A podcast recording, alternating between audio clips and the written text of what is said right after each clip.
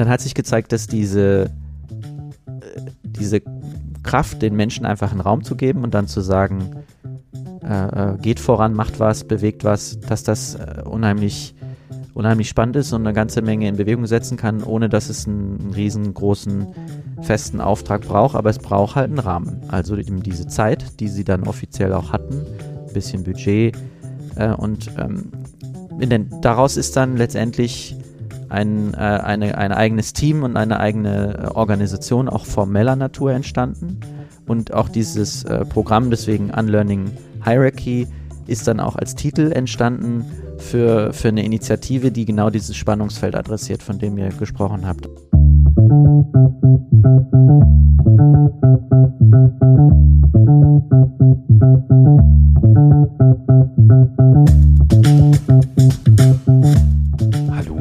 Herzlich willkommen zu Kluges aus der Mitte, dem Podcast von und mit Sabine und Alexander Kluge. In unserem Podcast treffen wir Menschen, die Veränderungen im Unternehmen angestoßen haben, ohne Auftrag, mit mehr oder weniger Erfolg. Wir sprechen darüber, was es braucht, um mit Initiativen aus der Mitte Neues zu bewirken. Und wir treffen Menschen, die über Graswurzelinitiativen gemeinsam mit uns nachdenken. Wir interessieren uns für deren Entstehung, für die Entwicklung solcher Bewegungen und schauen auf die Übergänge, die Zwischentöne, die Grautöne. Schön, dass ihr dabei seid. Heute treffen wir Lennart Keil, Organisationsentwickler bei SAP mit einer Historie in HR Leadership, Organizational Development und glaube ich auch ein Thema, was äh, für das er sehr brennt. Unter Lennart Keil trifft man ihn auch im Netz. LennartKeil.de haben wir gelesen. Und, und das ist besonders spannend und das hat uns natürlich neugierig gemacht. In deiner LinkedIn-Beschreibung, in deiner Stellenbeschreibung steht einfach nur Unlearning Hierarchy. Und darüber wollen wir heute ein bisschen mehr lernen und was eigentlich ähm, dich antreibt und dich zu einem Akteur macht, der außerhalb der Regelorganisation, außerhalb der Formalorganisation die Dinge vorantreibt. Da freuen wir uns total, dass wir uns heute treffen im sonnigen, schönen Heidelberg. Herzlich willkommen, Lennart. Vielen Dank, ich freue mich. Lennart, ähm, natürlich bevor wir jetzt gleich einsteigen in die Diskussion, das Erste, was uns natürlich interessiert, ist, wie bist du eigentlich der geworden, der du bist?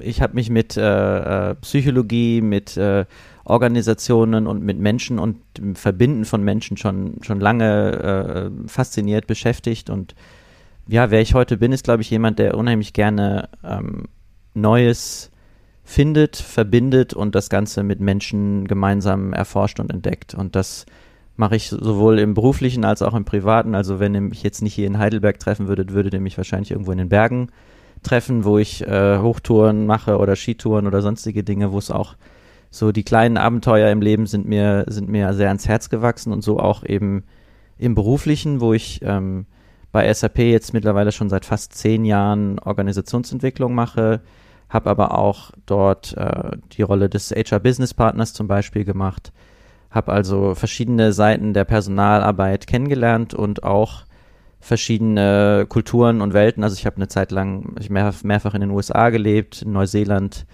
im Silicon Valley eine Zeit lang als Personaler gearbeitet und diese, diese Vielfalt, diese Abwechslung ist auch das, was mich, glaube ich, so in den internationalen Konzerndschungel gezogen hat. Also dieses, ja, sich vernetzen mit Menschen aus aller Welt, diese Aufregung und diese Dynamik, die da herrscht, ich habe ursprünglich mal gedacht, ich werde vielleicht eher Unternehmensberater, habe da auch angefangen in der Beratung und habe dann gemerkt, ähm, das war mir alles irgendwie schon noch zu patriarchalisch, das war mir alles zu statisch, zu formell. Ich bin da irgendwie, ich saß mit Anzug und Krawatte am Schreibtisch und habe irgendwelche Analysen geschrieben und, und Reports gemacht und Studien und habe gemerkt, so, nee, also äh, ähm, das ist nicht so wirklich. Und dann habe ich gemerkt, als ich dann mal bei SAP zum Beispiel in dem Fall war, da herrscht, da wird ein ganz anderer Wind. Mhm. Da ist ein ganz anderer Schwung drin. Mhm. Und also die, äh, das, äh, die Psychologie als, als fachlicher Hintergrund, aber so, ich glaube, so als innerer Antreiber für mich ist es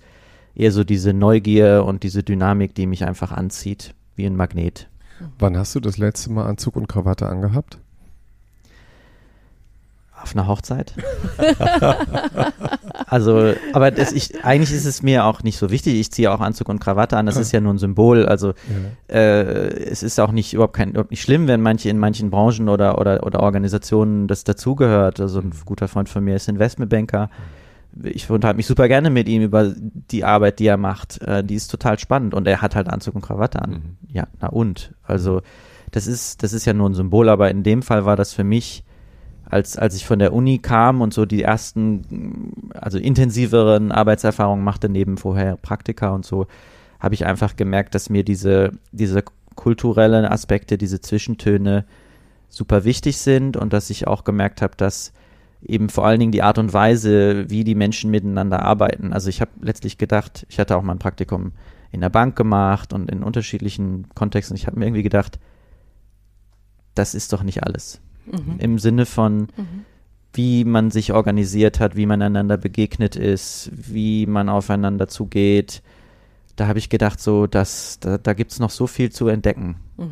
Und da hatte ich Bock drauf. Jetzt sagst du, Anzug und Krawatte ist doch nur ein Symbol. Ich würde mal sagen, sie sind Insignien einer alten Arbeitswelt, einer traditionellen Arbeitswelt, einer Konvention, mhm. von der sich ähm, viele Unternehmen im Augenblick ja auch versuchen zu befreien, zu distanzieren, äh, einen neuen Blick auf das Thema Workforce, auf das Thema äh, Arbeitsorganisation, auf das Thema Entscheidungsfindung zu treffen.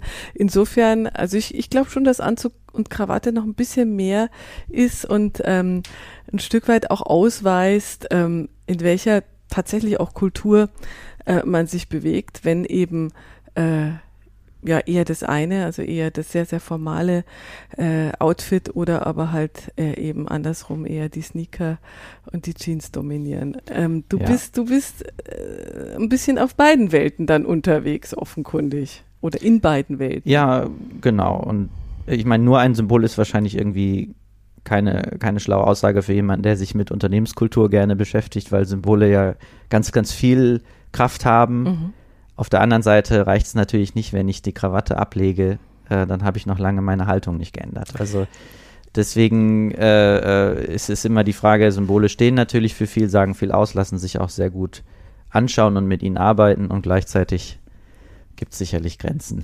Aber den Punkt finde ich gerade ganz besonders wichtig, weil der in dieser ganzen Diskussion, wie wir Arbeit neu denken und organisieren oder ehrlich gesagt auch das Menschenbild und das menschliche Miteinander in der Organisation neu, neu denken, ähm, spielt diese Krawatte und oder das berühmte Du versus Sie eine ganz, ganz zentrale Rolle als Symbol. Und äh, ich behaupte mal ganz forsch, es ist nie nur das Ablegen der Krawatte, sondern es ändert wirklich etwas, mhm. wenn wir anfangen, du zu sagen oder wenn wir die Krawatte ablegen. Und manchmal, ähm, manchmal schafft äh, sozusagen der, die de facto Veränderung dann vielleicht auch äh, eine andere Haltung. Und manchmal kommt vielleicht auch die Haltung zuvor und dann kann man die Krawatte ablegen. Aber ich glaube, ehrlich gesagt, auch weil das so viel gescholten ist, speziell diese beiden Insignien einer neuen Arbeitswelt, das Du und die Krawatte. Äh, ich glaube, dass es nie nur das Krawatte ablegen ist, sondern dass darauf immer ein anderes Miteinander folgt. Würdest ja, du da mitgehen? Ich würde da mitgehen. Gleiches gilt auch für die Sprache. Wir diskutieren mhm. ja auch gerade sehr viel in unterschiedlichen Kontexten darüber, ähm, wie, welche Sprache benutzen wir äh, und ob wir jetzt Mitarbeiter und Mitarbeiterinnen sagen oder nicht. Äh, und da kann man auch nur sagen, es ist ja nur etwas, was an der Oberfläche liegt. Darum geht es am Ende gar nicht unbedingt, aber auch das sind Symbole, die Kraft haben und wo man, wodurch man auch was verändern kann. Ich glaube, insofern würde ich da mitgehen mhm. und würde auch sagen, äh, äh, dass, und das ist, glaube ich, auch klar, dass das natürlich nur ein Schritt ist. Mhm aber ein hilfreicher. Auch ein Grund für mich war dieses, ähm, jetzt im Falle von SAP, was mich da durchaus auch angesprochen hat, war, dass da eben schon Anfang an eine Dudes-Kultur herrschte. Und ich glaube, das ist ein, ein Teil, der, äh, der das einfacher macht, sich zu vernetzen. Mhm. Und der es einfacher macht, auch über Rollen- und Hierarchieebenen hinweg da in Kontakt zu treten, weil mhm. das ist wirklich in der Firma selbstverständlich, mhm. dass man das machen kann. Und jetzt sprechen wir heute über ein Symbol, unter anderem das äh, eine, glaube ich, eine sehr, sehr starke Sichtbarkeit und Wirkung in eurer Organisation hat und, äh, und über die Folge und die, über die Folgen dieser, dieses Symbols, nämlich über das App-Haus. Ja, das App-Haus bei SAP und das, äh, was da, was da passiert äh, oder passierte, was dich da angezogen hat und welche äh, Risiken, Nebenwirkungen und positiven Effekte das für dich, aber eben auch für SAP hatte. Ja, da haben wir ja vor allem gelernt, da gab es ein nettes Frühstück. Stimmt. Also, ne? auch, auch, ja. auch, das ist übrigens ja ein wunderbares Symbol, nämlich zum Beispiel das Miteinander, das Miteinander essen. Ne? Also in einem Arbeitskontext. Das gab es ja eigentlich früher nur für den Geschäftsführer mit den größten Kunden.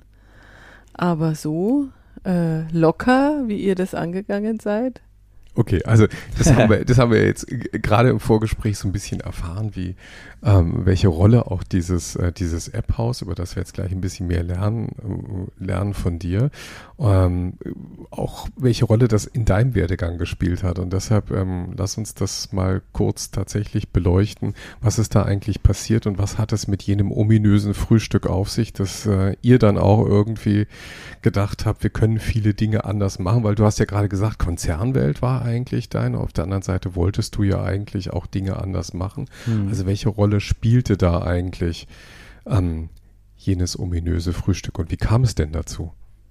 Ja, das, das äh, ominöse Frühstück im App-Haus äh, unter dem Namen New Work Breakfast ist letztendlich der Startpunkt gewesen für eine größere Community-Bewegung, für eine Graswurzelinitiative der SAP, die mittlerweile aber auch offiziell vom Vorstand gefördert und unterstützt wird. Und angefangen hat es eben äh, im, im sogenannten App-Haus. Das ist eine, ähm, eine Art äh, Spin-off der SAP, gehört zur SAP-Organisation, ist eine, ist eine äh, Organisation, die Kunden in Innovationsprojekten beraten, vor allen Dingen Design Thinking-Methoden nutzen. Und ähm, das ist letztendlich einerseits eben so ein innovativer Teil der SAP, der eng mit den Kunden arbeitet, war aber von Anfang an auch immer ein Experimentierraum für neue Organisationsformen und auch ein Raum, der geprägt war von einer besonderen Kultur der Zusammenarbeit, Führungskultur. Ähm, das äh, kann man sich so vorstellen, in SAP, äh, in, in, in Heidelberg zum Beispiel gibt es das App-Haus als äh, äh, Büro im, in Heidelberg, während das große Hauptquartier in Waldorf mhm äh, auf den Spargelfeldern liegt, liegt das äh, äh, App-Haus eben in einem schicken Altbau in Heidelberg. Mhm. So ein bisschen Klischee, innovationsmäßig, wie man das in Berlin aus den Innenhöfen kennt. Mhm. Aber ist es natürlich schon auch, der Raum macht natürlich auch die Musik und in dem Sinne. Europaletten, Tischkicker. Äh, tatsächlich sehr, man könnte über den Space ganz viel sagen. Ähm, ich kann es nur empfehlen, sich mal anzuschauen, weil das Spannende an der Stelle war, nicht nur irgendwie, also es gibt keinen Kicker, äh, äh, aber ähm, es gibt äh, ganz viele Dinge, die die Mitarbeiter selber gedesignt und gestaltet haben. Das heißt also, der Raum ist von den Mitarbeitern selbst gestaltet. Die haben sich das überlegt, die haben das selber designt, die haben sich das Konzept dazu ausgedacht und das auch immer wieder an ihre Arbeit angepasst. Ein Beispiel dafür, dass da von Anfang an die Idee war, wir arbeiten äh, auf Augenhöhe, wir arbeiten eigenverantwortlich. Andere Beispiele sind, sie haben in dieser Organisation ähm, irgendwann ihre Führungskräfte gewählt als Experiment, um das, um das zu schauen, wie das sich auf die Arbeit auswirkt. Mhm. Es wurden Projekte ähm, wurden verteilt äh, in einer gemeinsamen Entscheidung, ähm, offene Transparenz dazu, wer an welchem Projekt teilnimmt, wer jeder kann die Hand heben für jedes Projekt und so weiter. Ich, ähm, ich glaube, um es zu, zusammenzufassen, also man kann sich das vorstellen wie so eine so ein Experimentierraum in einem großen Konzern, wo eine ganze Menge anders gemacht wird und eine ganze Menge auch zu lernen ist. Mhm. Und trotzdem natürlich ist man immer noch Teil von dieser großen Organisation. Du hast gerade gesagt, die Mitarbeiter haben sich, Mitarbeitende oder Mitarbeiterinnen haben sich die Räume selbst gestaltet. Und mhm. das hat mich gerade wirklich so gepackt, weil das ist ja das, der einfachste Freiraum, den Unternehmen eigentlich gewähren kann. Ne? Ich kann mich noch erinnern, als ich bei Siemens angefangen habe, da hatte man einen Lorbeer Spirit Schreibtisch und, äh, und, und Aktenschrank bekommen, entweder in Mausgrau oder in Ahorn Kunststoff. Und das war schon der große Gestaltungsraum. Und dann fing man eben an, irgendwelche Fotos von den Lieben irgendwie auf den Schreibtisch zu stellen, weil man hatte ja einen eigenen Schreibtisch. Äh, und das war schon das Maximum des Gestaltungsraums. Und das ist schon ein, äh, für ein Unternehmen eigentlich eine sehr, sehr einfache Geschichte, zu sagen, hier sind Räume, die könnt ihr euch gestalten. Also da kann man eigentlich schon ganz, ganz viel Partizipation und, äh, und Gemeinschaft eigentlich erwirken, ohne dass das in Anführungszeichen ähm, Mehrkosten verursacht verursacht, aber die Menschen verbringen dort wahrscheinlich mehr Zeit als mit ihren Lieben, wenn man mal die Schlafzeit abzieht. Mhm. Und wie einfach ist es eigentlich zu sagen, pass auf, wir haben hier XY hunderte Quadratmeter Space, macht doch mal ihr miteinander, untereinander komplett selbst entschieden einen Plan mit Budget, wie ihr euch das gestalten und einrichten wollt.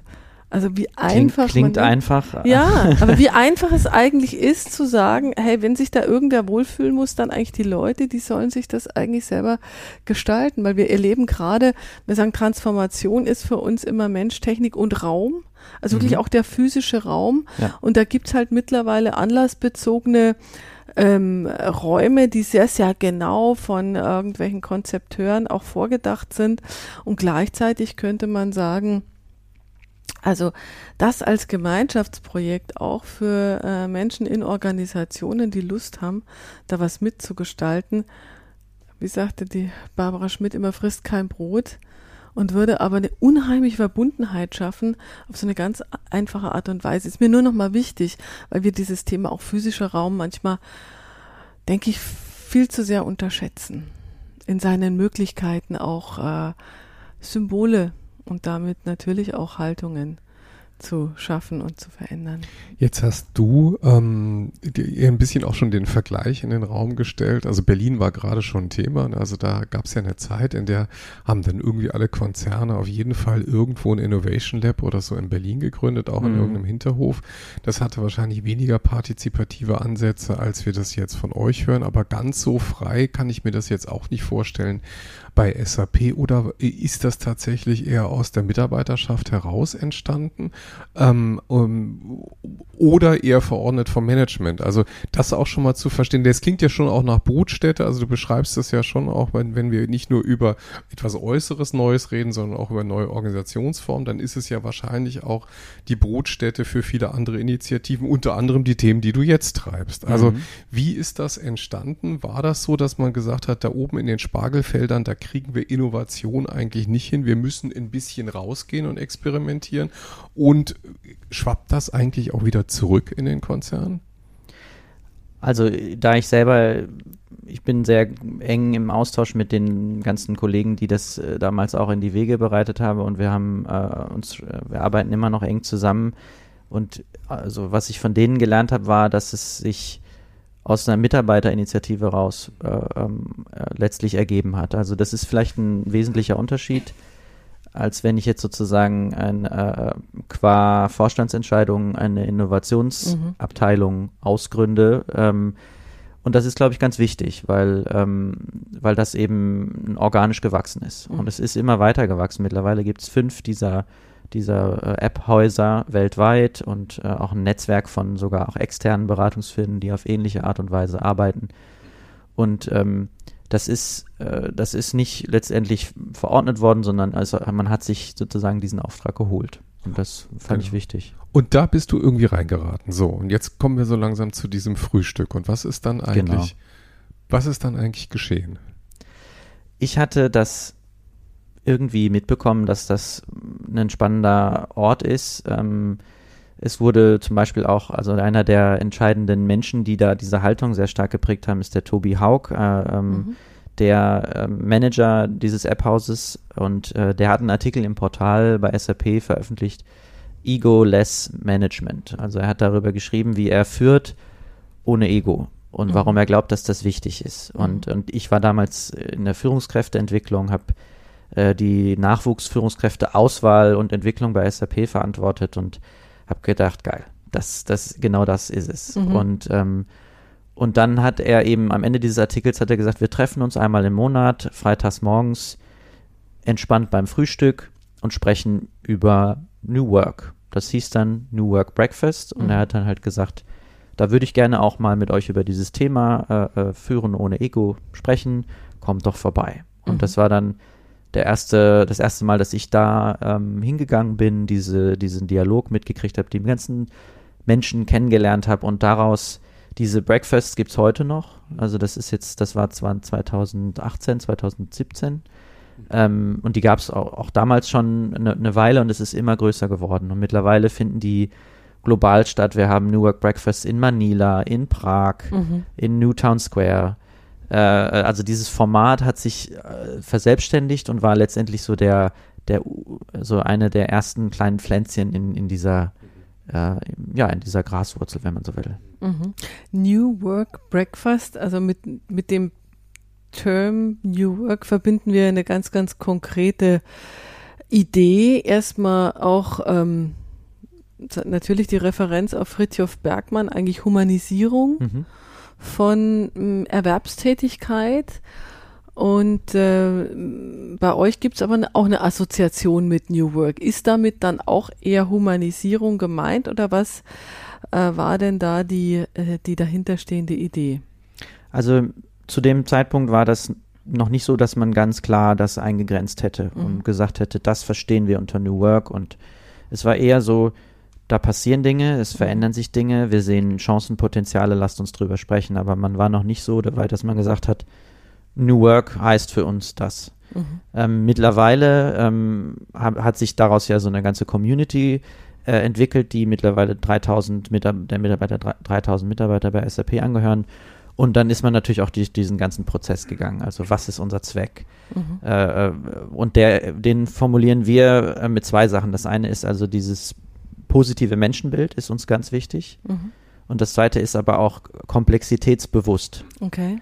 Ähm, da lehnen wir uns an den äh, Autor Aaron Dignan an, der in seinem Buch Brave New Work äh, dann nannte das eben People Positive und Complexity Conscious. Und das sind für uns so diese zwei Aspekte, die wir wichtig finden. Also das eine ist das positive Menschenbild im Sinne von Menschen sind intrinsisch motiviert, Menschen ähm, wollen Verantwortung übernehmen, Mhm. Äh, wir sollten mehr ver über Vertrauen agieren, weniger über Kontrolle ist das eine. Und das andere ist, komplexitätsbewusst heißt, wir sehen, wir sehen den Unterschied äh, darin, wie wir uns organisieren, je nach Kontext. Mhm. Also wie komplex sind unsere Anforderungen? Wir sind ein Softwareunternehmen. Das heißt, äh, wie sich in der agilen Softwareentwicklung zeigt, lassen sich traditionelle Managementmethoden auf, eine komplexes, auf einen komplexen Kontext nur noch bedingt übertragen und man Mhm. braucht neue Ansätze. Mhm. Deswegen, also wir versuchen für uns diese zwei Perspektiven hervorzuheben. Ähm, tatsächlich muss man sagen, ist aber New Work, wenn man jetzt einen antippen würde und fragen würde, was verstehst du unter New Work, dann würden die meisten eine eigene Geschichte erzählen und das ist auch okay. Also es ist bewusst recht, recht offen, äh, weil wir da auch einen offenen Dialog suchen mit, dem, Mhm. mit den Kollegen. Okay.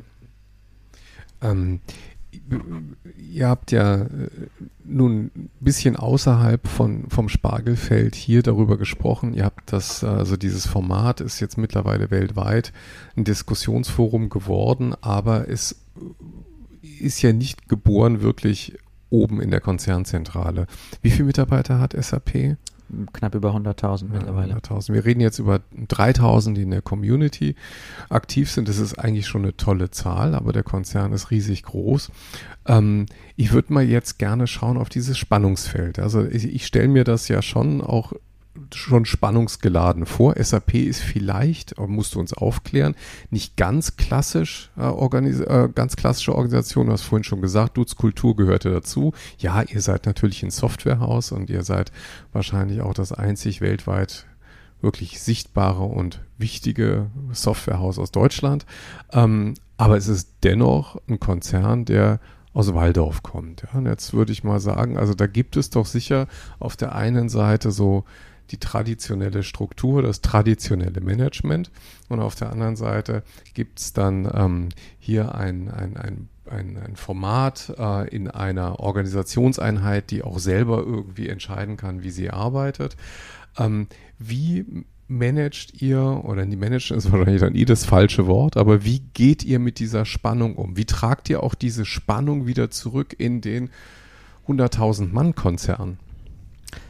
Ja, das ist tatsächlich die wesentliche Frage und auch eine, mit der äh, wir uns intensiv auseinandersetzen. Und ein Zeichen dafür, dass diese Spannungsfelder da sind, war eben, ich bin dann für ein halbes Jahr lang in dieses App-Haus gegangen, habe da mitgearbeitet im Rahmen von einem Fellowship. Da kann man bei uns für ein halbes Jahr in eine andere Abteilung gehen. Kann es jeder machen? Das kann jeder machen, wenn der, solange der Manager zustimmt. Aber dann muss ich einfach nur eine E-Mail schicken, es gibt keine Formalitäten und dann kann ich ein halbes Jahr in ein anderes Team wechseln. Also Okay. zum Beispiel in unserem Team haben wir gerade zwei, zwei Fellows, wir haben eigentlich immer Fellows, das ist super spannend. Mhm. Das heißt Ähm, ganz grundsätzlich, das Thema mal so temporäre Job Rotation ist sowieso bei SAP eingepreist. Das ist jetzt nichts, was speziell mit dem App-Haus oder mit, Genau, äh, das ist sondern äh, das, das ist ja eigentlich auch schon mal sehr, ne, auch schon wieder ein Freiraum, der eigentlich nichts Mhm. kostet, aber wahrscheinlich unheimlich viel innere Wahlmöglichkeit für die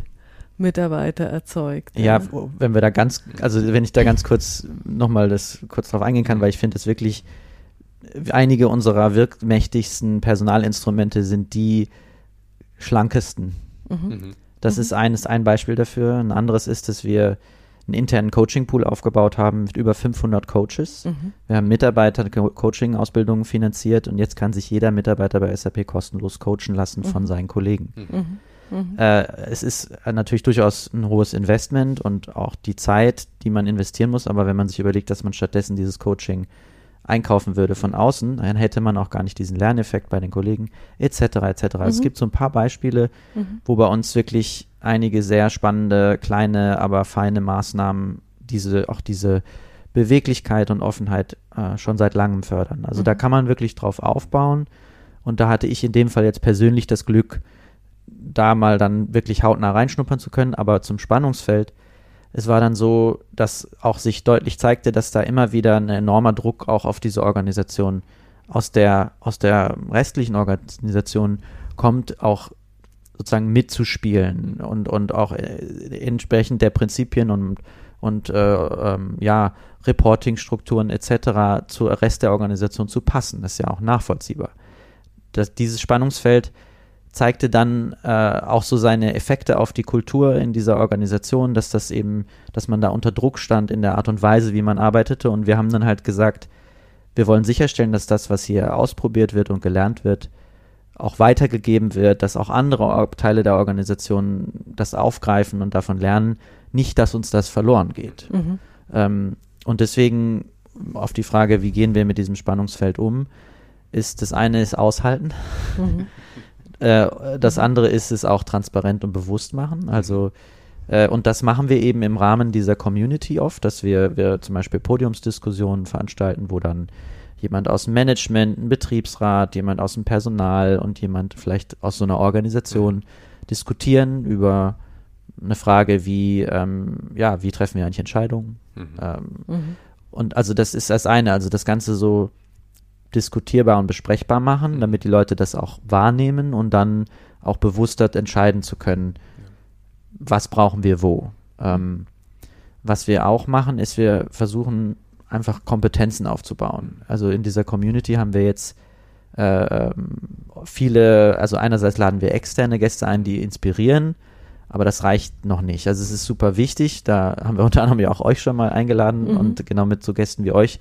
Wie kann ich denn unsere Arbeit anders organisieren, sodass wir mehr Eigenverantwortung in den Arbeitsprozess einbauen? Mhm. Und da ist jetzt in dieser Community ähm, zum Beispiel ein Weiterbildungsprogramm entstanden, was auch aus der Community raus organisiert ist, ähm, wo sich Mitarbeiter jetzt ähm, ja äh, ähm, da in dieser Hinsicht äh, äh, entwickeln können, um das wieder in ihre eigenen Teams und Organisationen Mhm. zu tragen.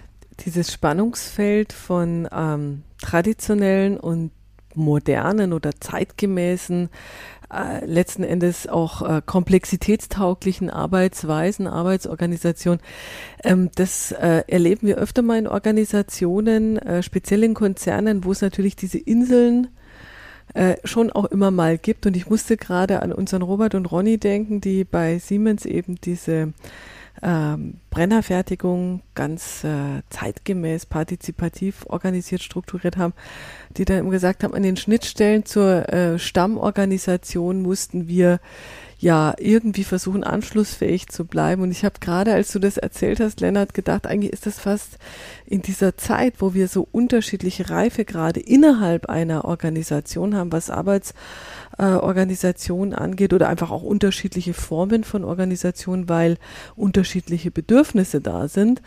Ähm, da habe ich so gedacht, eigentlich dieser Übersetzer, ich glaube, das wird nochmal so ein neuer Job. Also jemand, der, also hier Robert und Ronny haben das ja eigentlich ehrlich gesagt unter Einsatz ihres Lebens, diese Zerreißprobe immer versucht mhm. auszuhalten, äh, sozusagen nach vorne. Ja, die, äh, die, haben ne? Theater ne? gespielt. Ne? Mhm. Also das, das mhm. äh, haben sie ja auch berichtet, dass sie eigentlich nach innen äh, oder nach oben, wenn wir es mal traditionell sehen, Business-Theater gespielt haben. Ne? Also mhm. Also die entsprechenden Folien produziert haben, die entsprechenden Zahlen Charts geliefert haben genau. und so getan haben, als würde alles nach PM at Siemens laufen. Und äh, da haben wir im Podcast mit, mit den beiden, den wir gemacht haben, sagte er dann, Ronny, das war eigentlich ein Fehler. Das war eigentlich ein Fehler, weil es hat viel zu viel Kraft gekostet. Ne? Mhm. Die Frage ist halt eigentlich, ähm, kann man das, kann man das leichter haben? Du hast jetzt gesagt, ne, also dieses Thema, die Geschichten erzählen, Foren schaffen, indem wir uns austauschen, indem wir eigentlich, sagst du ja immer, Sabine, Sprachkurs machen. Ne? Sprachkurs machen, ja. auch äh, immer wieder auch zu stressen, was verlieren wir, mhm. wenn wir uns von traditionellen Be Berichtsstrukturen, Budgetstrukturen, KPIs verabschieden und was gewinnen wir, wenn wir dafür auf andere Werte schauen, ne? Wenn du sagst, hier, wir haben zwei Trigger, Menschenbild auf der einen Seite und äh, die Fähigkeit mit Komplexität umzugehen auf der anderen, dann stecken da zwangsläufig andere äh, Messmechanismen, wenn man denn messen muss als börsennotiertes Unternehmen, muss man, glaube ich, ab und zu mal den Eigentümern auch berichten, wo man erfolgreich ist. Aber und es gibt natürlich eine alte Metrik, die heißt halt irgendwie harte Währung, aber vielleicht dann auch andere Metriken. Und Zukunftsfähigkeit misst man dann vielleicht nicht in Geld, sondern tatsächlich auch in diesen anderen Mechanismen, die zum Beispiel heißen können, wir schaffen es, echt coole Leute ranzuziehen mhm. als Unternehmen, weil das ist zum Beispiel etwas, was einer ganzen Reihe von sehr traditionell orientierten Unternehmen heute zunehmend schwerer gelingt.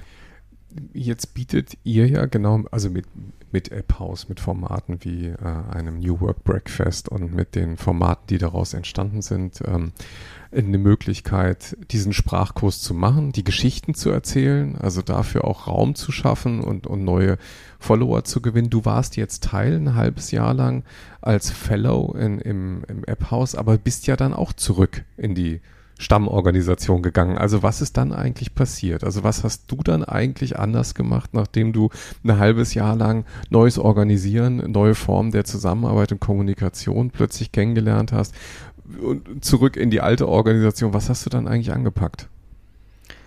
Ich, wie das so ist, ich wurde dann sogar ein bisschen frühzeitig aus meinem Fellowship rausgezogen, weil es äh, strukturelle Änderungen in der Organisation gab und ich eine Führungsrolle übernehmen sollte, äh, zumindest temporär. Ähm, und dann habe ich aber gedacht, ich möchte, dass das, dass das, ich möchte das irgendwie unterstützen. Und ich kann es aber selber gar nicht so aktiv tun weil ich da so ein bisschen äh, weggezogen wurde. Und dann kam wieder dieses Fellowship äh, so, so schön ins Spiel, weil wir dann gesagt haben, ähm, wie können wir denn so eine Community stabilisieren, wachsen lassen, fördern? Und dann haben wir letztlich drei solche Fellowships ausgeschrieben und gesagt, wir suchen drei Leute, die selbst organisiert ein kleines Team gründen und diese Community aufbauen. Und da haben sich dann drei äh, wundervolle Kollegen gefunden, Ines Luther-Wall-Rabenstein, Markus Meisel und Jochen Schneider, die äh, auch heute alle noch, das ist jetzt zwei Jahre her, super aktiv sind in dieser Community und die haben sich dann zu dritt letztlich ein Büro gesucht, das dann schon gar nicht so einfach war, überhaupt, mhm. sagen wir, weil die ja keiner offiziellen Abteilung zugehören. Mhm. Wir haben sie bei uns äh, in der Organisation quasi offiziell angedockt, mhm. aber sie hatten eigentlich, wir haben gesagt, ihr habt ein bisschen Budget, macht was und lasst uns regelmäßig sprechen und, und diskutieren und legt mal los. Mhm. Und dann haben die ein halbes Jahr lang zu dritt das halt in Gang gebracht. Und dann hat sich gezeigt, dass diese diese Kraft, den Menschen einfach einen Raum zu geben und dann zu sagen, äh, äh, geht voran, macht was, bewegt was, dass das äh, unheimlich, unheimlich spannend ist und eine ganze Menge in Bewegung setzen kann, ohne dass es einen, einen riesengroßen festen Auftrag braucht, aber es braucht halt einen Rahmen. Also eben diese Zeit, die sie dann offiziell auch hatten, ein bisschen Budget äh, und ähm, den, daraus ist dann letztendlich ein, äh, eine, ein eigenes Team und eine eigene äh, Organisation auch formeller Natur entstanden. Und auch dieses äh, Programm, deswegen Unlearning Hierarchy ist dann auch als Titel entstanden für, für eine Initiative, die genau dieses Spannungsfeld adressiert, von dem ihr gesprochen habt. Also mhm. letztlich mit diesem Titel wollen wir genau die SAP da provozieren, wo wir glauben, wo man sie provozieren muss, nämlich äh, an der Stelle, dass wir, ja, wir haben eine, eine, eine hohe Informalität, im, eine, eine, eine enge äh, Zusammenarbeit, aber wenn es hart auf hart kommt, beziehungsweise wenn es um Entscheidungen macht und ähm, ja, auch, auch die wirklich die, die, die schwierigen äh, zentralen Entscheidungen in der Organisation geht, agieren wir als, als SAP oder haben zu dem Zeitpunkt noch oft klassisch hierarchisch uns organisiert und mhm. aufgestellt. Und wir wollten nicht mit dem Titel sagen, wir müssen Hierarchien abschaffen, sondern wir haben gesagt, wenn wir mit Komplexität besser umgehen, dann müssen wir uns über Macht und Hierarchien und Organisationsformen austauschen und lernen, das differenzierter einzusetzen. Das, das dynamischer zu leben und eben nicht einfach davon auszugehen, die Organisation funktioniere wie eine Maschine und die Menschen wären Ressourcen, sondern eben einen differenzierteren Blick auf dieses Thema zu werfen. Also es ist letztendlich aus diesen Breakfast über die drei Kollegen ist jetzt ein, ein festes Team entstanden, für das ich jetzt seit äh, ähm, zwei Jahren dann verantwortlich bin. Gibt es da jetzt tatsächlich irgendwo so ein offizielles Kästchen im Organigramm, da steht an Learning Hierarchy drauf? Also da, wo das Zimmer ist, wo die sich jetzt gefunden haben?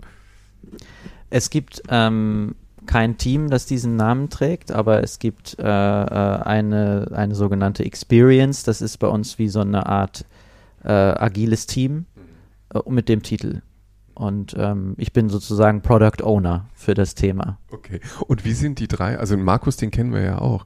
Ähm, aber der hatte ja eigentlich, also alle haben ja vermutlich irgendeine feste Stellenbeschreibung, irgendeinen festen Job gehabt. Mhm. Wie sind die eigentlich dann zu dir gestoßen? Oder zu dem Projekt? Also wie haben die sich gefunden? Ähm, also die waren einerseits in dem, in dem Netzwerk, Teil des Netzwerks, was sich da traf. Also die sind sozusagen. Also da gab es auch schon irgendeine so digitale Community oder eine genau, physische. Genau, genau. Es äh, gab, es gab eine, diese, einmal diese Events und dann gab es aber auch, bei uns heißt es Jam, Social, internes, äh, internal Social Media. Ja. Und ähm, dort, dort hat man sich dann angemeldet, wenn man, wenn man informiert werden wollte. Und, und dort wurde dann halt auch letztlich von uns dann gesagt, hey, wir suchen drei Leute, okay.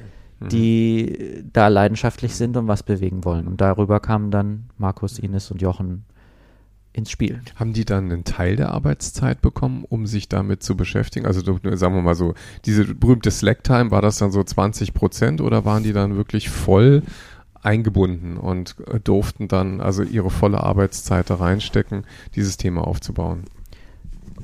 Theoretisch die volle Arbeitszeit. Äh, also so ist es auch gedacht, weil man, weil man der Meinung ist, dann lernt man erst recht, wie es ist, auch in einem anderen Bereich zu arbeiten, wenn man nicht noch mit allen Fäden in der alten Abteilung hängt.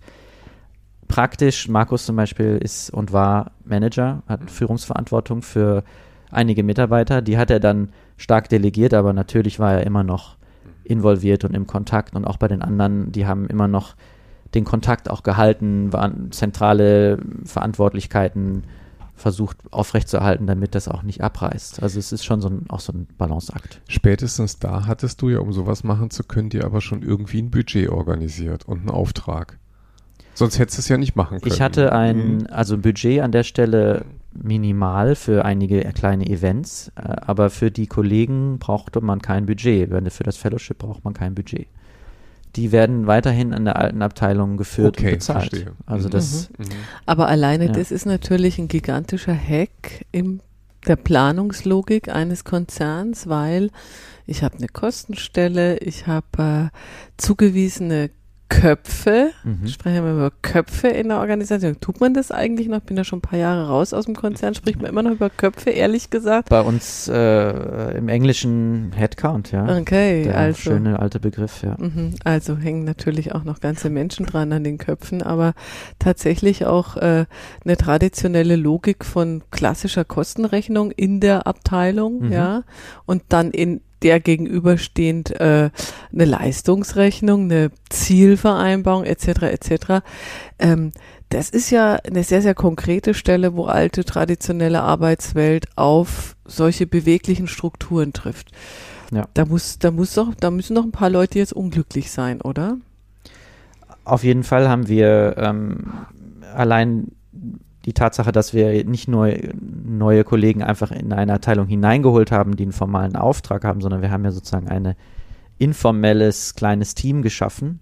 Dadurch, da mussten wir natürlich schon äh, das gut erklären mhm. und wir hatten zum Glück äh, unterstützende äh, ähm, Stakeholder, also in dem Fall die, die bei uns für die Personal- und Organisationsentwicklung Verantwortlichen haben das äh, unterstützt.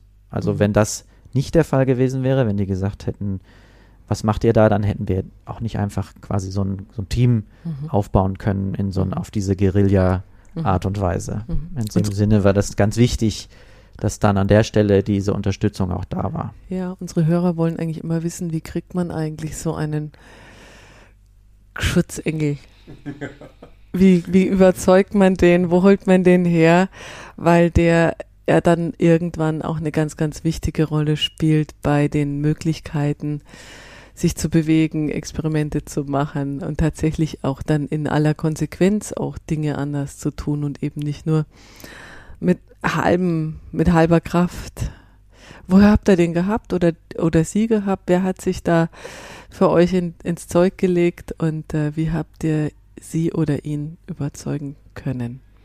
Wir hatten das, wir hatten Glück mit dem Timing, mhm. in dem Sinne, dass gerade im, bei uns in der Personalorganisation das Thema Agilität und Selbstorganisation so am Aufkommen war und man aber noch vor allen Dingen relativ viele Fragezeichen so hatte. Mhm. Und dass man sich über jeden auch gefreut hat, der da schon erste Ideen, Gedanken und Antworten geben konnte und das auch ein bisschen in Zusammenhang bringen konnte. Und da wir uns mit dann in der Zeit schon intensiv mit diesen ganzen Themen beschäftigt hatten, war das sozusagen eigentlich genau zur richtigen Zeit an der richtigen Stelle. Ähm, wir hatten dann, ähm, in, wir haben so ein HR-Leadership-Team, das, das sind irgendwie so acht, neun äh, äh, Führungskräfte, die große Organisationen unter sich haben und wir konnten dann zwei von denen als, als Sponsoren gewinnen. Einmal die damalige Chief, der Chief Learning Officer, hieß das dann Jenny Dearborn und ähm, einen der äh, ähm, Personalverantwortlichen für den ganzen Geschäftsbereich, mhm. Wolfgang Fastnacht. Mhm. Und ähm, die, die hatten beide erkannt, da ist Potenzial drin. Die waren, glaube ich, auch beide so ein bisschen skeptisch, so ist das die Art und Weise, wie man das jetzt angehen sollte oder müssen wir das nicht irgendwie viel klarer strukturieren und besser durchplanen? Aber sie haben gesagt, jetzt mach mal, fang mal an, wir schauen mal. Mhm. Das Delta zwischen so einer traditionell geplanten, gesteuerten, strukturierten Organisation da macht uns ja der traditionelle hierarchische Aufbau das sehr, sehr einfach. Ne? Das hat einfach an, Klar an Klarheit äh, nicht zu überbieten. Und dem, was eben agile Strukturen vielleicht ermöglichen an Räumen, äh, ich glaube, da, da tun sich traditionelle Führungskräfte sehr, sehr schwer. Und ich finde es gerade so spannend. Wir fahren ja heute noch nach Ingolstadt äh, und äh, ich kann mich erinnern, ich habe dort ein Panel moderiert mit Führungskräften und äh, die Frage lautete natürlich, wie haltet ihr es mit dem Thema Agilität und allem, was damit dazugehört? Und da sagte einer der Entscheider, ja, ja, das finden wir alles ganz super und wichtig und ermöglichen wir auch, aber natürlich kein Chaos. Also das muss dann schon wohl überlegt und geplant sein. Und das fand ich so, so äh, faszinierend, weil es zeigt eigentlich in diesen zwei, drei Sätzen, genau die Zerreißprobe, wie schwierig das eigentlich ist, sich überhaupt vorzustellen, wenn wir aus so einer stark geplanten Welt kommen. Deswegen ist dieser Begriff äh, des Unlearnings ja so, äh, so äh, wirklich bedeutsam, äh, überhaupt eine Vorstellung zu entwickeln, dass alles, was nicht geplant ist, nicht automatisch Chaos ist, sondern eigentlich noch deutlich strukturierter sein kann, die Kommunikationsprozesse in der agilen Organisation sind ja unendlich viel strukturierter als alles, was wir aus der Hierarchie kennen. Äh, sie gehorchen nur anderen Regeln und ähm, haben eine andere Zielsetzung, aber das ist eben ganz, ganz schwer, wenn du eben in dem Erfolgsmodell Hierarchie 30 Jahre gut gefahren bist. Und das gilt ja nun auch wirklich für ein Unternehmen wie die SAP 50 Jahre, oder? Ne? ich glaube nächstes Jahr 50 ja. Jahre. Ähm, dann zu sagen, okay, alles, was nicht so läuft wie bisher, stürzt uns aber nicht in die totale Planlosigkeit, sondern eröffnet überhaupt erstmal Räume, vielleicht sogar noch viel erfolgreicher zu sein, als wir das bisher waren. Naja, Genau, da ist jetzt natürlich die interessante Frage, wie habt ihr jetzt Räume eröffnet? Also da waren jetzt drei Menschen. Im Rahmen des Fellowships habt ihr ihnen einen Raum gegeben und ein bisschen Budget. Ähm, wie ist es dann weitergegangen? Also wie habt ihr dann diesen organisationalen Sprachkurs weitergetrieben, den Dialog weitergetrieben? Also was ist eigentlich dann das erste gewesen, was mit, mit dem ihr auch mit den drei Leuten, die, die ja quasi mit dir gedacht haben, ähm, in die Organisation hineingetragen haben? Also zu dem Zeitpunkt war der wirklich der Sprachkurs stand im Vordergrund. Das mhm. heißt also, es ging darum zu klären, was meinen wir eigentlich mhm. damit. Also dann kam auch diese Klärung rund um diese Fragen, was bedeutet New Work für uns, welch, und auch die Frage, nach welchen Prinzipien will sich diese Community organisieren. Das ist ja auch ganz wichtig. Und ja. wir haben uns das Ziel gesetzt, wir wollen, dass diese Community selbst ein positives Beispiel für erfolgreiche Selbstorganisation mhm. ist. Wenn wir dafür Werbung machen wollen und erfolgreich sein wollen, dann, dann können wir ja wohl schlecht uns jetzt selber traditionell organisieren. Das heißt, wir haben uns dann, wir haben dann an dem System gearbeitet und das, das aufgebaut, haben äh, ähm, angefangen, uns zu organisieren, Entscheidungsprozesse äh, besser zu verstehen. Wie können wir das organisieren, wenn, wenn nicht qua Jobtitel die mhm. Verantwortlichkeit feststeht, wenn es keinen Head-of äh, äh, gibt, der am Ende den Daumen hoch oder runter macht. Mhm. Und da haben wir dann eben miteinander, voneinander ganz viel gelernt und sind da dabei immer mehr gewachsen, bis zu dem Punkt, dass wir dann gesagt haben, wir brauchen jetzt, wir brauchen jetzt was Offizielleres. Wir brauchen, wir können nicht nur immer neue Fellows suchen und das irgendwie so unter dem Deckmantel weiterführen. Wir wollen wirklich in Organisationen reingehen und dort mit denen daran arbeiten, dass sie ihre Arbeitsweise verändern. Und das ist mehr als nur eine Community of Practice, wo ich mich vernetze und miteinander lerne und das ist sozusagen super auf einer individuellen Ebene, aber es verändert nicht die, die Prozesse der Zusammenarbeit. Es ist keine Systemqualifizierung, es ist in dem Sinne eine Individu Individuumsqualifizierung. Und wir wollten diesen Schritt gehen, eine Ebene höher und, ähm, und da ist dann eben dieses offizielle Team entstanden. Wir haben diesen Auftrag bekommen, wir haben zwei Planstellen, Headcount mhm. gekriegt mhm. und äh, äh, konnten dann äh, ähm, auch noch, noch Leute einstellen, die wir bewusst dann auch von außerhalb der Personalabteilung äh, geholt haben. Sehr erfahrene Manager, Seniorenmanager, die jetzt Teil dieses Teams sind, die aus eigener Erfahrung wissen, wie es ist, Verantwortung für ein großes Team zu haben. Mhm. Und, und äh, dieses Team äh, hat jetzt ähm, zusätzlich zu dieser Community mit den 3000 Leuten, die ich äh, genannt habe, eben auch äh, zwölf äh, Pionierorganisationen innerhalb der SAP ähm, mittlerweile äh, entdeckt, die wir begleiten, also bei denen mhm. wir letztlich quasi interne Organisationsentwicklungsberatung machen. Und äh, das heißt, so Beispiele wie dieses App-Haus, mhm. die zeigen, dass es sozusagen nicht nur in einem kleinen Team geht, sondern in einer ganzen Organisation. Die sind ganz wichtig. Und mhm. die versuchen wir jetzt äh, aufzubauen, zu finden. Und die ähm, da lernen wir ganz, ganz viel auch über, über dieses Spannungsfeld. Ja, was geht, was geht auch mhm. nicht. Ist es wirklich sinnvoll zu sagen, wir müssen jetzt die Manager wählen oder ist das, war das quasi ein Experiment, was unter bestimmten Rahmenbedingungen mal ganz gut war? Aber wie sieht das denn in anderen Teilen aus? Und mhm. äh, da, da sind wir mitten in diesem, in diesem Lernprozess und unsere Rolle ist letztendlich, den zu moderieren. Mhm. Ihr seid damit ja aber äh, könnte ich mir vorstellen, ja eine Konkurrenzveranstaltung zu den traditionellen Organisationsentwicklern. Oder wo, wo genau hängt an Learning Hierarchy? Ist es quasi, kann ich mir das vorstellen, als, als Einheit in der Organisationsentwicklung oder wo seid ihr aufgehangen? wir sind, wir sind Teil der Personal- und Organisationsentwicklung. Mhm. Ähm, mhm. wir haben. Aber eben eine andere, ne? Also ja, und wir haben, wir haben auch mhm. äh, jetzt in dem Sinne bei SAP mhm. Unsere Organisationsentwicklung mhm. ist eher dezentral mhm. organisiert. Das heißt, wir haben nicht eine zentrale Organisationsentwicklungsabteilung, die rausfliegt und irgendwie die Organisation berät, sondern es ist eher so, dass wir in den Organisationen äh, ähm, Menschen in diesen Rollen haben, die dann Organisationsentwicklung machen. Und das sind auch unsere, unsere Partner dann ganz oft. Okay. Das sind die Menschen, mit denen wir dann, wir gehen dann nicht rein und sind auch nicht unbedingt in der ersten Reihe, in, sondern wir unterstützen zum Beispiel die Leute, die dann in einer Organisation Organisationsentwicklung betreiben. Also die finden auch euch. Ne? Also ähm, ja. ne, e-, eher ist es so wahrscheinlich, wenn Menschen auf euch aufmerksam in der Organisation und sagen, oh, wir würden das auch probieren für unsere Organisationseinheit und so seid ihr dann an die 15. Reines Pull-Prinzip. Also ja. wir haben mhm. keine Nominierungsprozesse, mhm. keine Vorstände haben mhm. irgendwie auf ihre Organisation gezeigt und gesagt, da möchte ich jetzt mhm. irgendwie äh, glänzen, indem mhm. ich diese Organisation jetzt äh, weiterentwickle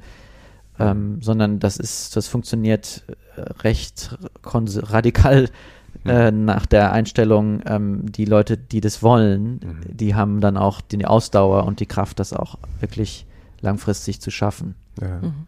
Die, die, ähm, die Erkenntnisse, die ihr jetzt daraus ziehen könnt, die werden ja wahrscheinlich dann auch wieder umgesetzt in neuen Erkenntnissen. Ihr tragt sie, du hast das vorhin ja schon erzählt, in andere Formate rein und erzählt die Geschichten.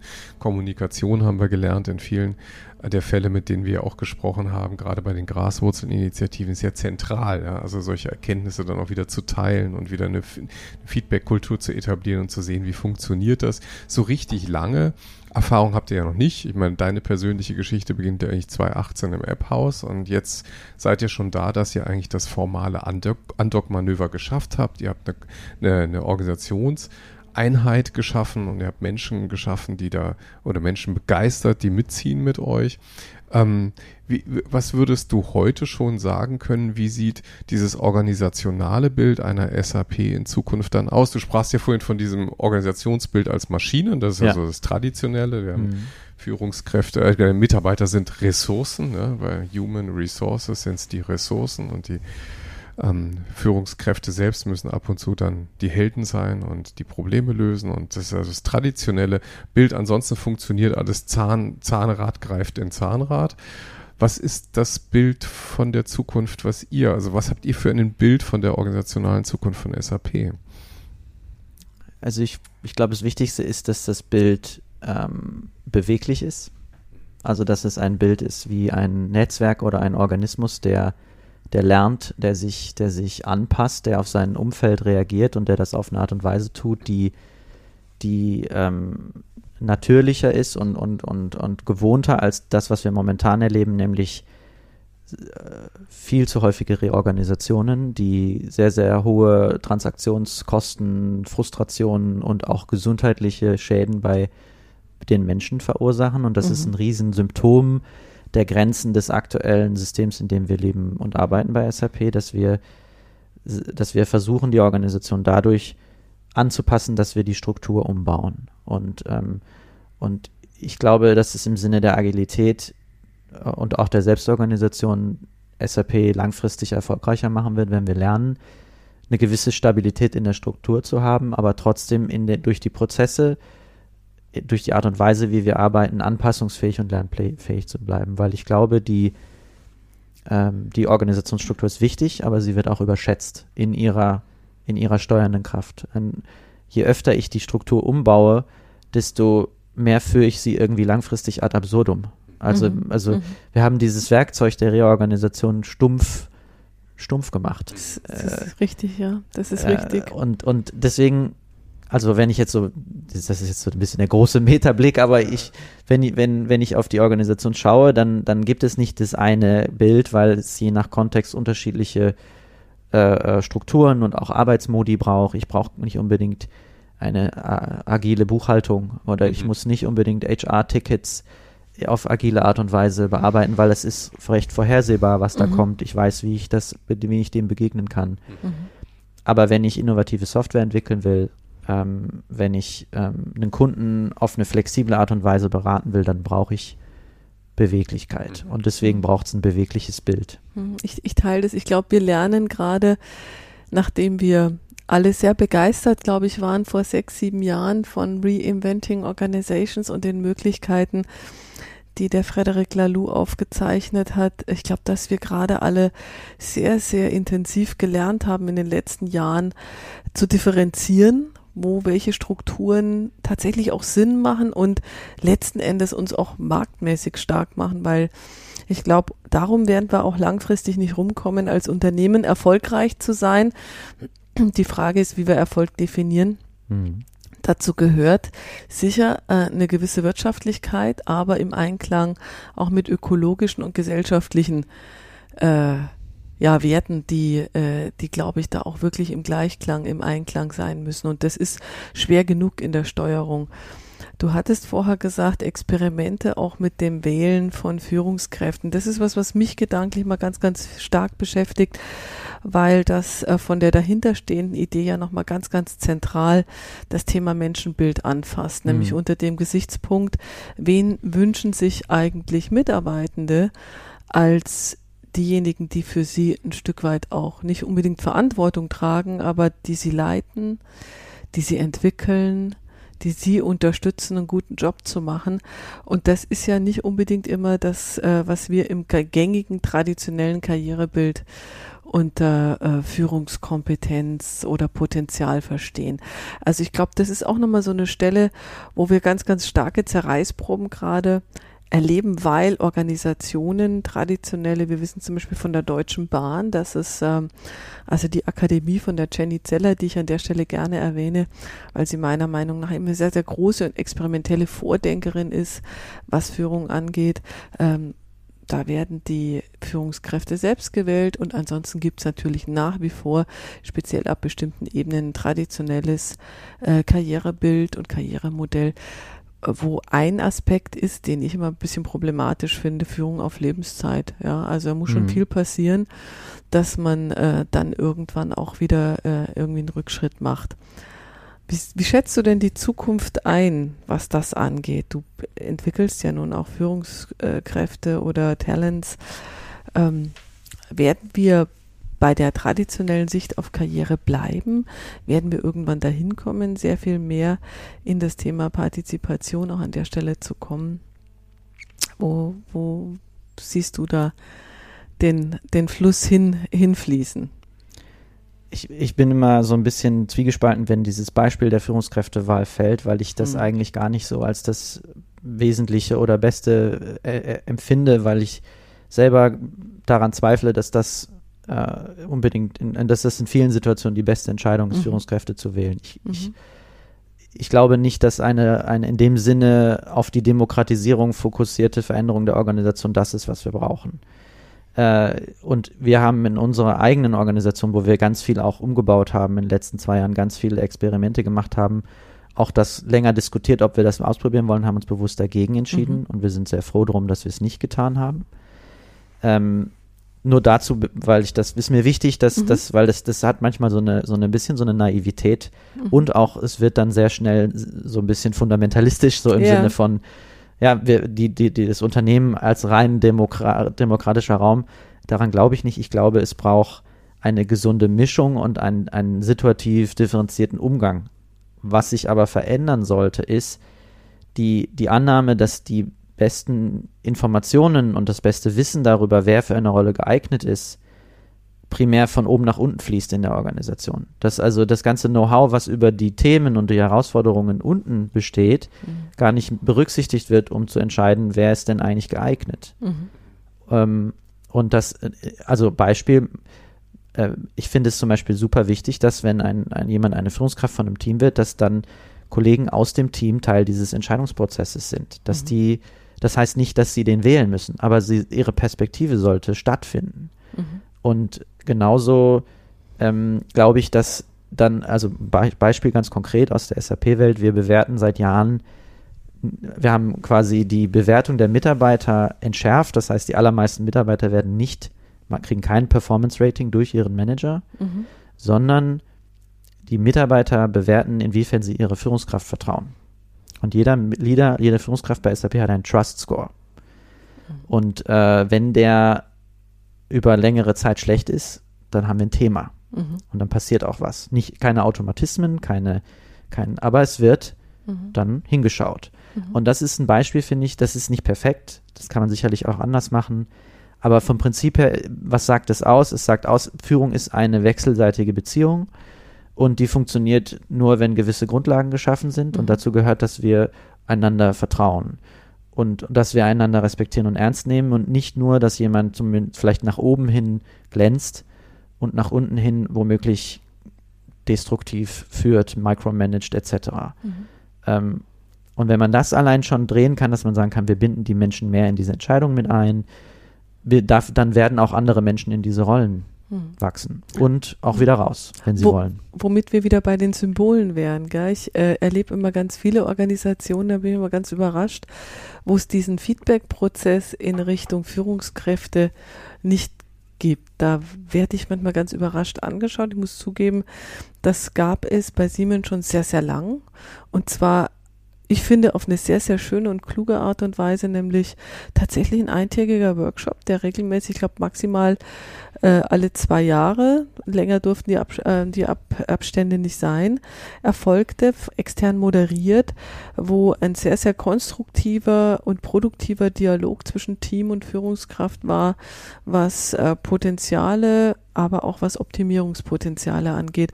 Und äh, ich glaube, das ist was, was schon für beide Seiten unheimlich wichtig und richtig ist, wenn es um Entwicklung geht, eben nicht nur Leute nach St. Gallen zu schicken, um da tolle Führungskräfte äh, äh, Module zu machen, sondern eben tatsächlich auch dieses direkte Feedback, das du im Alltag ja auch gar nicht kriegst, auch nicht unbedingt als Mitarbeitender, sondern wirklich auch diesen Dialog zu haben, der eben durch diese externe Moderation äh, sehr, sehr gut entschärft und abgekühlt wird von irgendwelchen Emotionen, aber dann letzten Endes sehr, sehr gut auch hervorbringt, wo, wo die Handlungs- und Optimierungspotenziale auch liegen. Wo, lieber Lennart, steht an Learning Hierarchy in fünf Jahren? Also ich,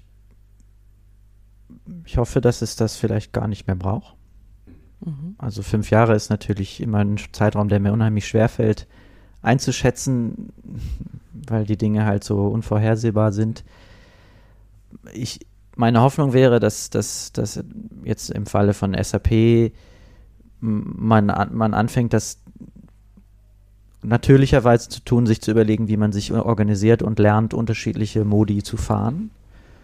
Ähm, und dass die beteiligten Personaler, Führungskräfte, Op- Operations, Controlling sich da in der Hinsicht in fün in fünf Jahren weiterentwickeln und ähm, wir uns dann innovativen Produkten und anderen Dingen zuwenden können und nicht unbedingt über Unlearning Hierarchy sprechen müssen. Und du hast natürlich völlig recht, fünf Jahre ist echt eine lange Zeit. Man muss sich wahrscheinlich heute eher die Frage stellen, was ist eigentlich in einem Jahr? Da haben wir ja auch gerade erlebt, wie schnell sich eine Welt ändern kann.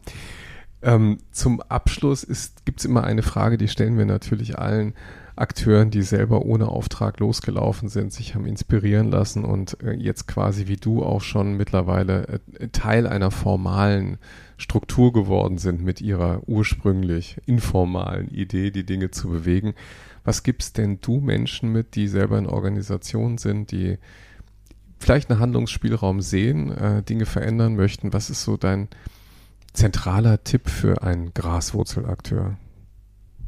Ich glaube, das Zentrale ist wirklich die, die Ver Verbindung zu anderen Menschen zu suchen und dabei aber auch offen, wirklich offen zu bleiben, zu lernen. Also ich nehme mal das Beispiel, Sabine, was du vorhin angesprochen hattest, dass man am Anfang vielleicht auch Dinge meint zu wissen äh, und von denen sehr überzeugt ist, das ist auch gut so, aber die sollte man auch weiterentwickeln äh, und, und, und selber offen bleiben, dass man nicht als, als Rebell mit dem Scheuklappen in die Organisation reitet, sondern dass man eben auch lernt, sich selber zu hinterfragen und auch zu sagen, so, vielleicht habe ich das echt völlig falsch gedacht. Und Mhm. da gab es einige Dinge bei uns, wo wir jetzt im Laufe der Zeit lernen, wir müssen auch, auch äh, mal wieder abbiegen und, und, und, und offen bleiben dafür, was, was uns die Organisation zurückmeldet, unsere Erwartungen entsprechend auch anpassen, was möglich ist. Also ich würde auch noch zur Geduld. Und äh, das ist nicht meine Stärke, aber vielleicht sage ich mir das auch gerade vor allen Dingen selbst. Mhm. Aber, aber so,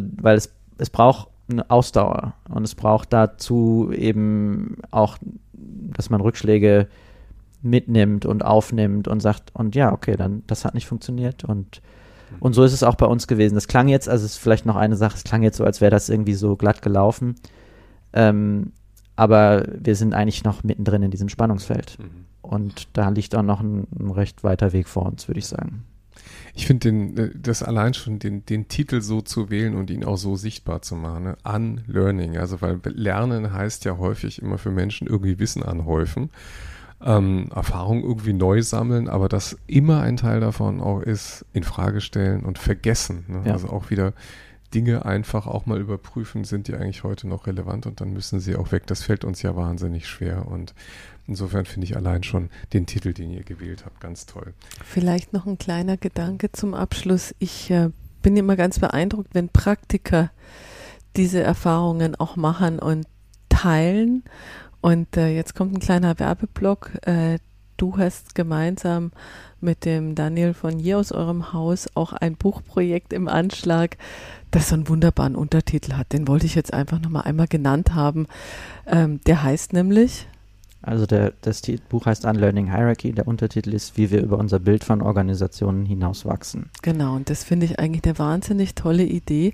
Und das geht zumindest in eurem Fall vor allen Dingen durch äh, praktische Experimentierfreude. Und ich glaube eben auch nur so, kriegt man diesen differenzierten Blick, was wirklich geht und was wirklich, äh, was eigentlich weg kann, weil es einfach nicht funktioniert. Genau, kann das weg. Lieber Lennart, danke für dieses schöne Gespräch. Ähm, das äh, gab nochmal eine ganze Menge gute Denkanstöße und vielleicht auch Denkanstöße für den einen oder anderen von unseren Graswurzelakteuren und Hörern, die ähm, sich für so ein Thema interessieren. Wir werden in den Show Notes natürlich ein paar von den Links auch unterbringen, die zu dir und zu euch führen. Ähm, natürlich euch weiter auf dem Radar haben. Also war ein, ein sehr schöner Einblick in das, was, äh, was du da vorantreibst. Ähm, wir verabschieden uns natürlich jetzt wieder äh, mit der Bitte an euch als Hörer, gerne diesen Podcast zu teilen, weiter zu empfehlen, ähm, ihn natürlich zu abonnieren und äh, sich auch natürlich gerne weiter mit diesen Themen in der Tiefe zu beschäftigen. In unserem Buch Graswurzelinitiativen Unternehmen haben wir viele dieser Fälle beschrieben, ähm, suchen auch immer noch interessante Beispiele dafür, denn wir merken in den Organisationen tut sich ganz viel, wenn man genau hinschaut, ähm, aus der Mitte heraus. In 14 Tagen heißt es dann wieder. Kluges aus der Mitte. Und wir freuen uns, wenn ihr wieder dabei seid und zuhört. Danke nochmal, Lennart. Und Vielen Dank. Ja, macht's gut und tschüss. Danke und tschüss. Ciao.